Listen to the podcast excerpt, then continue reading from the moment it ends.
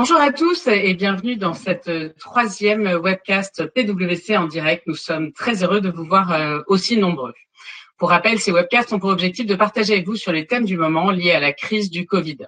N'hésitez pas à nous poser euh, toutes les questions que vous avez dans le chat, nous y répondrons euh, en live.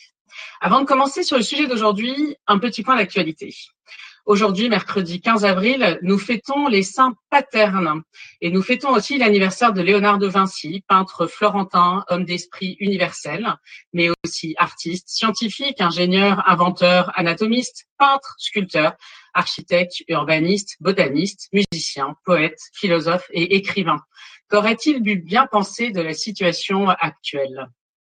Après quatre semaines de confinement, les jeux vidéo retrouvent un peu de leur superbe. En effet, aujourd'hui, ils sont considérés comme pouvant être utiles pour aider à l'équilibre mental des gens confinés, indépendamment de leur âge. La pratique des jeux vidéo est liée à des événements positifs dans au moins quatre aspects. Ils facilitent l'expression de soi, nourrissent le bien-être émotionnel, renforcent les relations sociales et améliorent certaines fonctions cognitives. Tout un avenir pour nos adolescents. Par ailleurs, Amazon va devoir limiter son activité en France.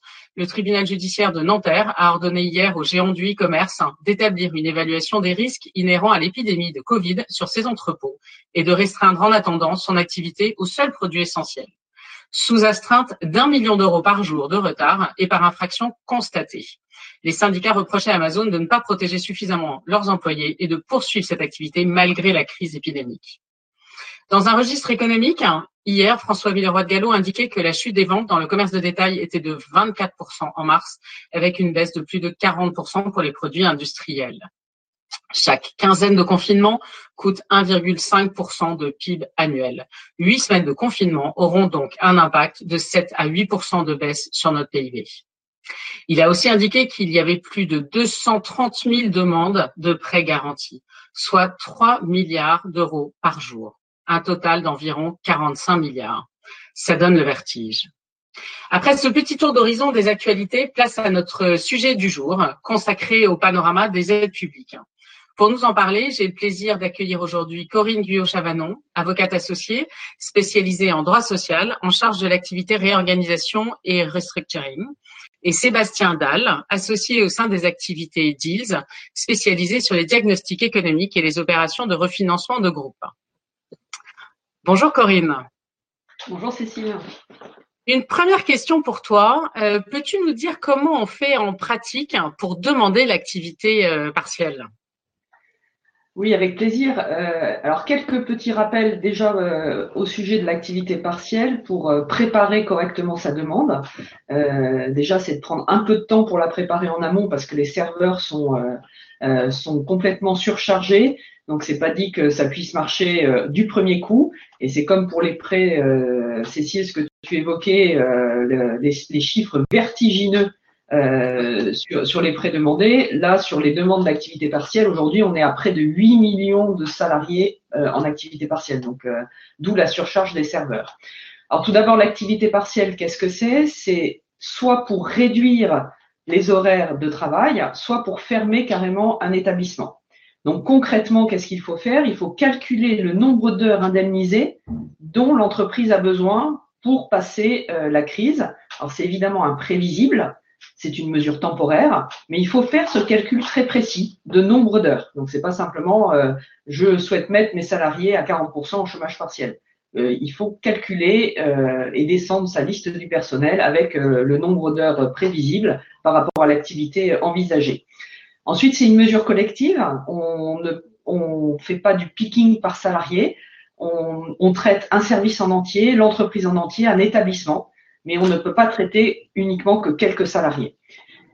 Et enfin, tous les salariés aujourd'hui sont concernés. Ça, c'est la, nouveauté de, des mesures d'urgence, euh, des mesures d'urgence qui sont sorties. En particulier, les forfaits jours sont aussi éligibles euh, à la mesure à la mesure d'activité partielle.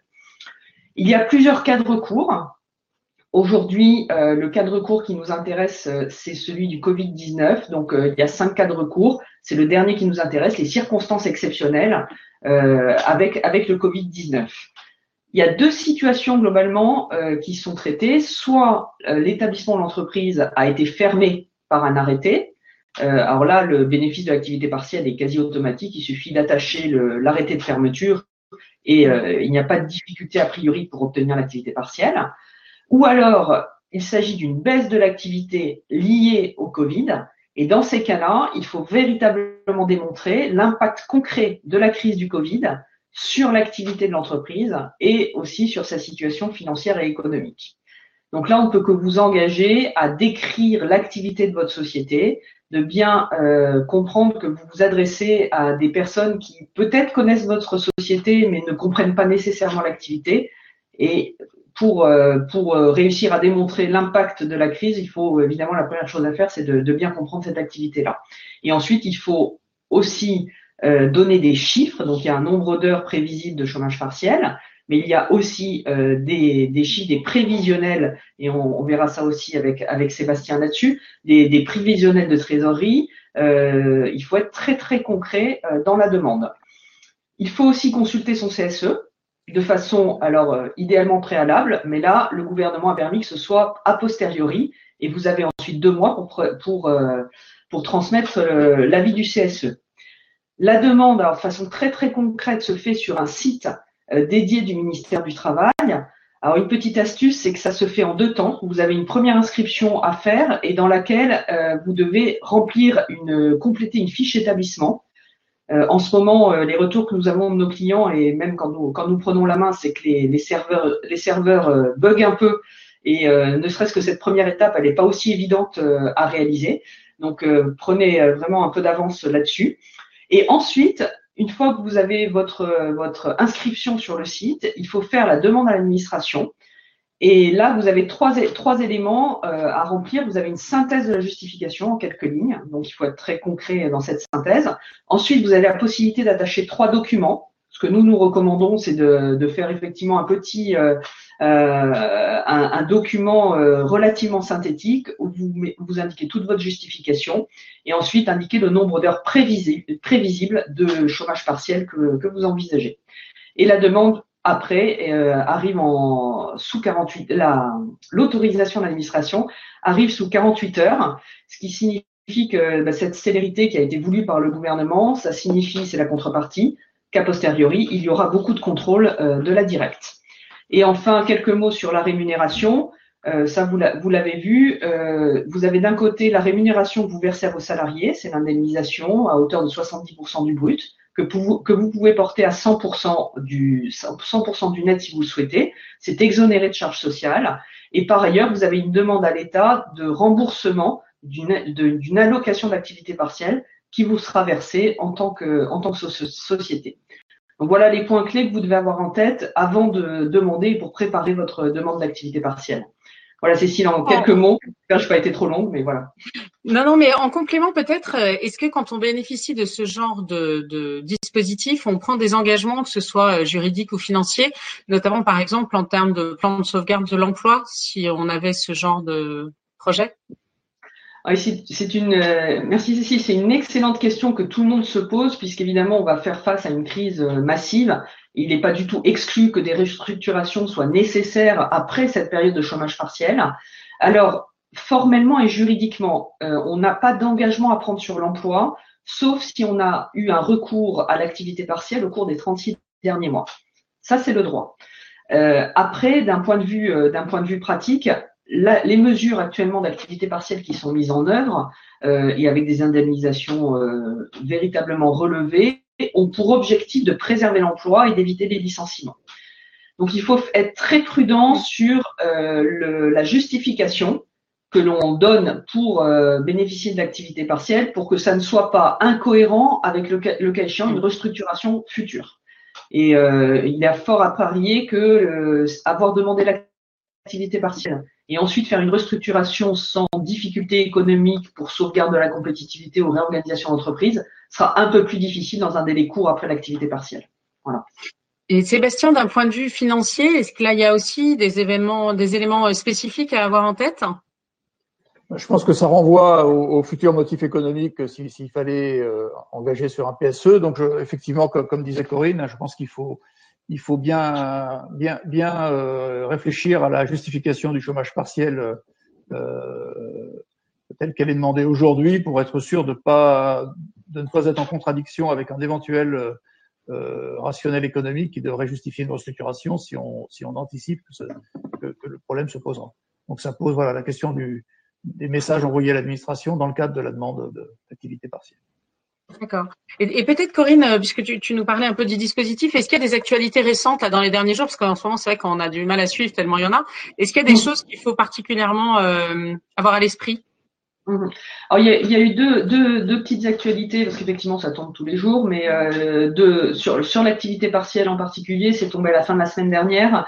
Euh, tout d'abord, la demande, elle peut être rétroactive et être faite sous 30 jours, mais compte tenu de l'afflux des demandes, le, le gouvernement a reporté euh, cette demande jusqu'au, elle est possible jusqu'au 30 avril. Ça signifie quoi concrètement? C'est que les, les, sociétés qui auraient déjà mis leurs salariés en activité partielle au mois de mars auront jusqu'au 30 avril pour faire la demande. Donc ça met un peu d'air parce que honnêtement, les serveurs en ce moment sont c'est très compliqué d'y accéder. Et ensuite, on peut aussi mettre en place l'activité partielle, payer ses salariés sous les modalités de l'activité partielle et bénéficier des exonérations URSAF et ne pas demander l'aide de l'État. Donc ça, c'est une mesure euh, possible pour soutenir entre guillemets l'État qui euh, a été euh, plus que surpris par le nombre de demandes d'activité partielle. C'était vraiment pas, pas prévu. D'accord. Et en termes de en, termes de retour euh, terrain, parce que finalement là ça fait donc 15 euh, jours, qu'est-ce que tu peux partager euh, avec nous là-dessus? Est-ce qu'il y a des points de vigilance particuliers? Alors il y a un point de vigilance particulier effectivement qui revient dans, dans, la plupart des dossiers là que l'on traite, c'est que la, la directe, hein, le ministère du Travail, demande vraiment à ce que les congés payés et les RTT soient apurés avant de pouvoir bénéficier euh, de l'activité partielle. Alors, c'est pas une condition juridique, mais c'est simplement de dire les congés payés qui doivent être pris d'ici le 30 juin, il faut qu'ils soient épuisés avant que vous, voilà, c'est une des mesures, il faut, il faut, il faut le faire, c'est une mesure préalable. Et ensuite, la, la seconde, c'est qu'il faut être encore plus euh, convaincant quand on est une entreprise qui peut avoir recours au télétravail. Voilà, donc ça c'est fondamental parce que euh, il y a, pour l'administration, il y a une antinomie entre télétravail et activité partielle. Donc ensuite, si vous l'obtenez alors que vos salariés sont en télétravail, attention, euh, en tant qu'employeur, vous devez être vigilant à ce que les salariés ne travaillent pas pendant les heures chômées ou l'activité partielle, parce que les sanctions sont lourdes après. Donc euh, voilà. Voilà les points de vigilance. D'accord, merci beaucoup. Euh, Peut-être Sébastien, si tu peux nous parler des modalités euh, concrètes euh, du soutien, du soutien de l'État, et peut-être un petit point sur les tolérances annoncées sur toute la partie paiement des charges et des impôts? Oui, donc sur ce sujet-là, il y a, eu des annonces qui ont été faites très tôt hein, par l'administration euh, concernant donc les, les, de les, charges sociales et les impôts dus sur mars, hein, et notamment donc les charges dues au, au, au 5 avril. Euh, donc euh, sur ce sujet-là, l'administration a été quand même très aidante en, annonçant qu'elle acceptait d'office tous les tous les reports souhaités. Euh, la question se pose pour la suite avec, le prolongement du, confinement. Euh, bon, aujourd'hui, il n'y a pas, ma connaissance, de communication officielle qui prolonge le, dispositif. Hein, il faut voir que ça coûte quand même très très cher aux finances publiques. Donc, je pense qu'il y a un arbitrage à faire euh, de, la part des employeurs, et notamment sur les charges à venir. Évidemment, il faut absolument préserver la, viabilité de l'entreprise, c'est le point numéro un. Et en même temps, il faut pas faire preuve de, d'opportunisme excessif sur le sujet euh, pour, euh, pour euh, voilà, n'utiliser, ne, ne, recourir au retard sur les charges que quand il y a une, une, une absolue nécessité de le faire.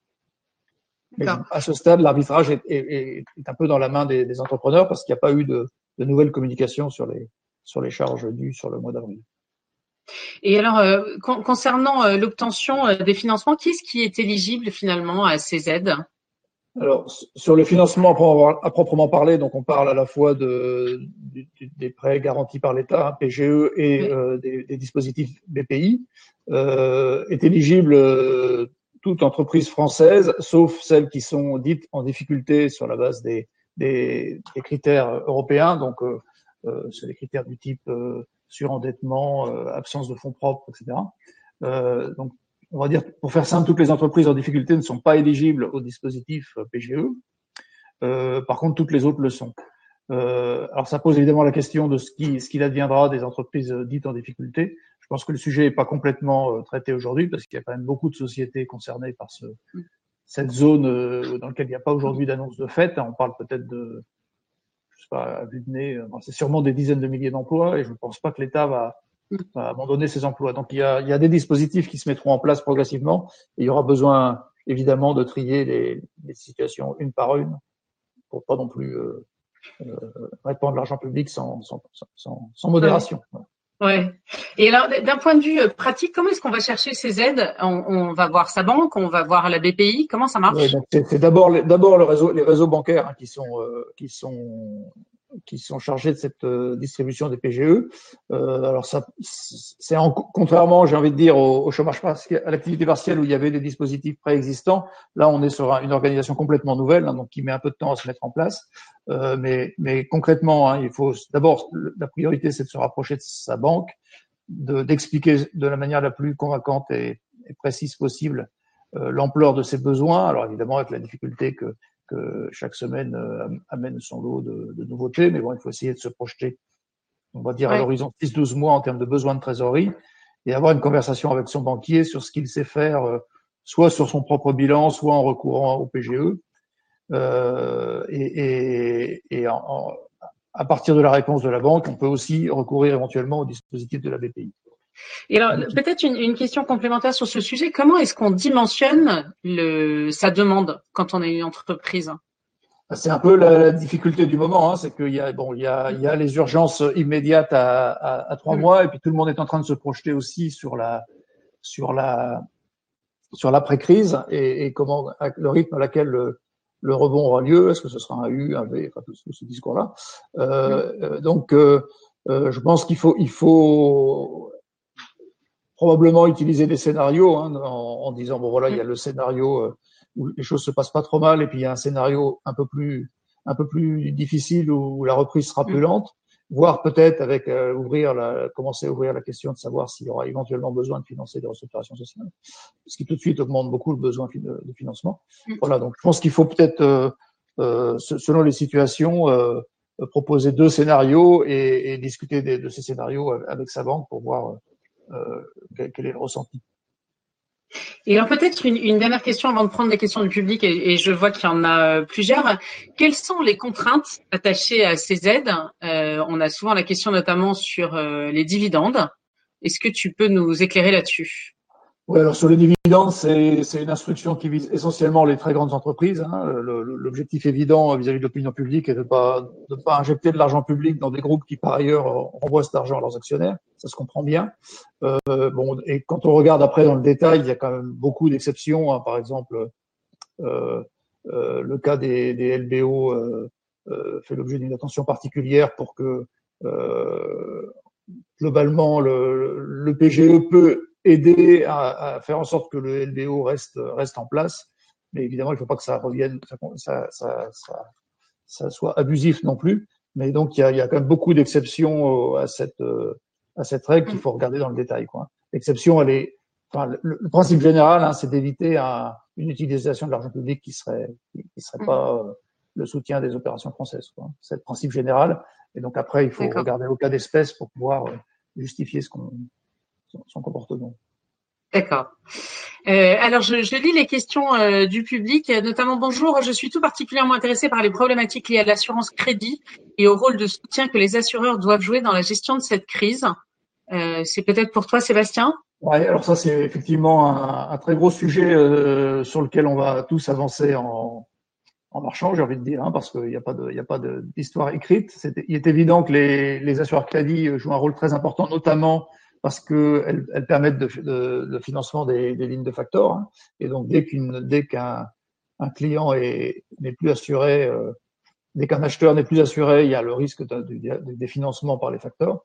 Donc, tout ça est suivi de très très près par les, par les pouvoirs publics. Donc, d'un point de vue microéconomique, hein, j'ai envie de dire les uns et les autres, euh, lorsqu'on, je pense qu'il faut vraiment surveiller toutes les lignes et, les, toutes les pertes d'assurance crédit euh, et remonter ça si nécessaire, si ça, a, si ça a un impact significatif sur votre financement, il faut très vite le remonter, euh, euh, soit par vos conseils, soit par la médiation du crédit, pour que le sujet soit regardé. Parce qu'évidemment, les assureurs crédit ont, sont fondés à faire leur travail et à faire le, le tri des risques, mais en même temps, il, tout le monde a conscience qu'il y a un énorme, il y a une, un énorme risque systémique si, si elles vont trop loin dans cette logique. Mon conseil, je dirais, c'est de, de, remonter toute situation qui a qui a une importance euh, lourde sur votre société à la, via, via les, les canaux habituels de transmission à l'administration. Euh, Corinne, peut-être plus une, question pour toi. Je souhaiterais savoir s'il existe des restrictions à l'indemnisation par l'État du chômage partiel, notamment pour les grandes entreprises. Par exemple, faut-il une situation déjà déficitaire? Y a-t-il une interdiction de distribuer des dividendes, de licencier par la suite, etc. Et sinon, sur quels critères se base la directe pour accorder ou non une indemnisation Merci par avance. Alors, effectivement, la question de la situation déjà déficitaire, euh, en réalité, il y a beaucoup de sociétés qui n'ont pas une situation, notamment à fin, fin, mars, déjà déficitaire. Parce que soit parce qu'elles sont allées, euh, euh, elles ont eu une activité, euh, elles ont continué, poursuivi des projets déjà en cours. Donc mars n'est pas forcément complètement déficitaire. Mais là, c'est toute l'importance de, de, de, faire et de communiquer à la directe un prévisionnel de l'activité et un impact sur, sur les comptes sur les comptes de l'entreprise. Alors sur, sur quels critères euh, la directe euh, se fonde pour euh, accorder pour accorder ou non en 48 heures l'activité partielle? Là, en ce moment, l'administration fonctionne par seuil. Donc évidemment, les demandes très importantes hein, d'un nombre d'heures important avec des montants importants d'activité partielle sont regardées. Et parfois, la directe fait un refus provisoire le temps de le temps de pouvoir étudier le dossier. Donc là, très très important d'avoir prévu l'appurement des congés payés et le prévisionnel. Euh, et ensuite, pour d'autres, euh, ça c'est, ce sont des communications récurrentes, il y aura des contrôles a posteriori. Donc euh, attention à la, évidemment à la réalité des, des, éléments que vous avancez, de pouvoir prouver, même si vous ne communiquez pas l'ensemble des éléments dans la demande, mais que pour un contrôle a posteriori, vous ayez ces éléments-là. Et ensuite sur les interdictions de licencier, euh, donc ça j'en ai parlé auparavant, c'est il n'y a pas d'interdiction formelle, mais il faut comprendre que c'est la restructuration postérieure. Il faudra un autre un événement, une dégradation euh, conséquente euh, de la santé financière et économique de l'entreprise pour pouvoir mettre en œuvre cette restructuration après avoir bénéficié d'argent de l'État et de l'activité partielle. Merci beaucoup. Alors, on a une autre question. Je ne sais pas si tu vas pouvoir répondre parce qu'elle n'est pas évidente en disant comment est-ce qu'on peut organiser dans le cadre de l'activité partielle les heures euh, pour euh, justif par service, alors qu'aujourd'hui on fonctionne beaucoup aux besoins et à l'urgence. J'imagine que ça revient un peu à ce que tu dis en disant qu'il faut documenter un maximum euh, la manière dont on l'a organisé. Oui, et puis alors, déjà il faut savoir qu'on est alors ça c'est une question euh, très compliquée en fait et c'est une question très pratique. là, le, gouvernement a permis notamment ce que les forfaits jours soient inclus dans le bénéfice de l'activité partielle, pas seulement en cas de fermeture de l'établissement. Et pourquoi les forfaits jours étaient exclus auparavant de la réduction d'activité? C'est parce que justement, on, réagit aux besoins, à l'urgence. On ne sait pas exactement quand est-ce qu'on travaille ou qu'on ne travaille pas. Donc, nous, ce, que, ce qui est recommandé pour gérer euh, cette urgence, c'est soit euh, de faire intervenir les salariés par roulement, c'est-à-dire qu'on garde une présence, euh, on fait un salarié un jour sur deux, donc c'est une équipe de deux qui va, qui va couvrir la période pour justement parer à l'urgence. Et, euh, et ensuite, de, de, aussi pour les congés payés, quand on a les apurés, on les apure par demi-journée. C'est plus simple. Mais par contre, il faut un contrôle très très serré des demi-journées non travaillées ou des jours non travaillés. Mais le roulement peut être une bonne, le roulement entre les salariés peut être une bonne, une bonne solution. D'accord. Euh, peut-être une, une, dernière question puisqu'on a encore le temps. Qu'en est-il du dispositif de réassurance publique? Cela signifie concrètement quoi pour les entreprises? Notre assurance nous a déjà averti sur des réductions d'agrément pour certains clients. Donc via ce dispositif, le différentiel sera pris en charge. Sera-t-il pris en charge si le client est en défaut de paiement? Comment faut-il procéder? Alors, euh, au milieu de ma connaissance, mais je pense que le, dispositif il est encore en, en, cours de construction. Hein. Je pense que c'est un, un dispositif qui se mettra en place via les, via les sociétés de, d'assurance crédit et que, et que donc la réassurance mm. publique, elle interviendra euh, sur les situations où euh, l'assurance crédit mm. euh, aura besoin de réduire ses lignes et, et, donc en principe, ça devrait être relativement transparent pour le, pour le, pour le consommateur final de l'assurance crédit, puisqu'on lui a, c'est un dispositif qui vise plutôt à, à réduire des, des, à éviter des réductions de lignes. Pour les réductions qui ont déjà eu lieu, ben, je pense que voilà, il, faut, il faut essayer de remonter l'information au maximum si elle a un impact significatif sur votre activité euh, pour que le, sujet soit pris en compte et, et, et, que les réductions de lignes soient, soient, soient, soient, soient, annulées, soient remises en cause en tout cas. Voilà. Mais encore une fois, ce sont des dispositifs qui sont qui sont en cours de construction, donc donc mm. c'est un peu compliqué de répondre de manière définitive aux questions. D'accord. Euh, eh bien, écoutez, un, un immense merci euh, à tous les deux pour euh, tous vos conseils sur ce sujet. N'hésitez pas à prendre contact euh, avec eux, bien sûr, pour approfondir un certain nombre de sujets évoqués. On, on, on, a essayé de vous donner le panorama le plus complet possible, mais surtout, n'hésitez pas à nous demander plus de détails. Vous avez aussi un questionnaire de satisfaction, c'est important pour nous, pour continuer à améliorer cette formule qu'on espère utile. Voilà, je vous remercie beaucoup et je vous retrouve demain pour notre émission consacrée à la supply je vous souhaite une très belle journée à tous et à bientôt.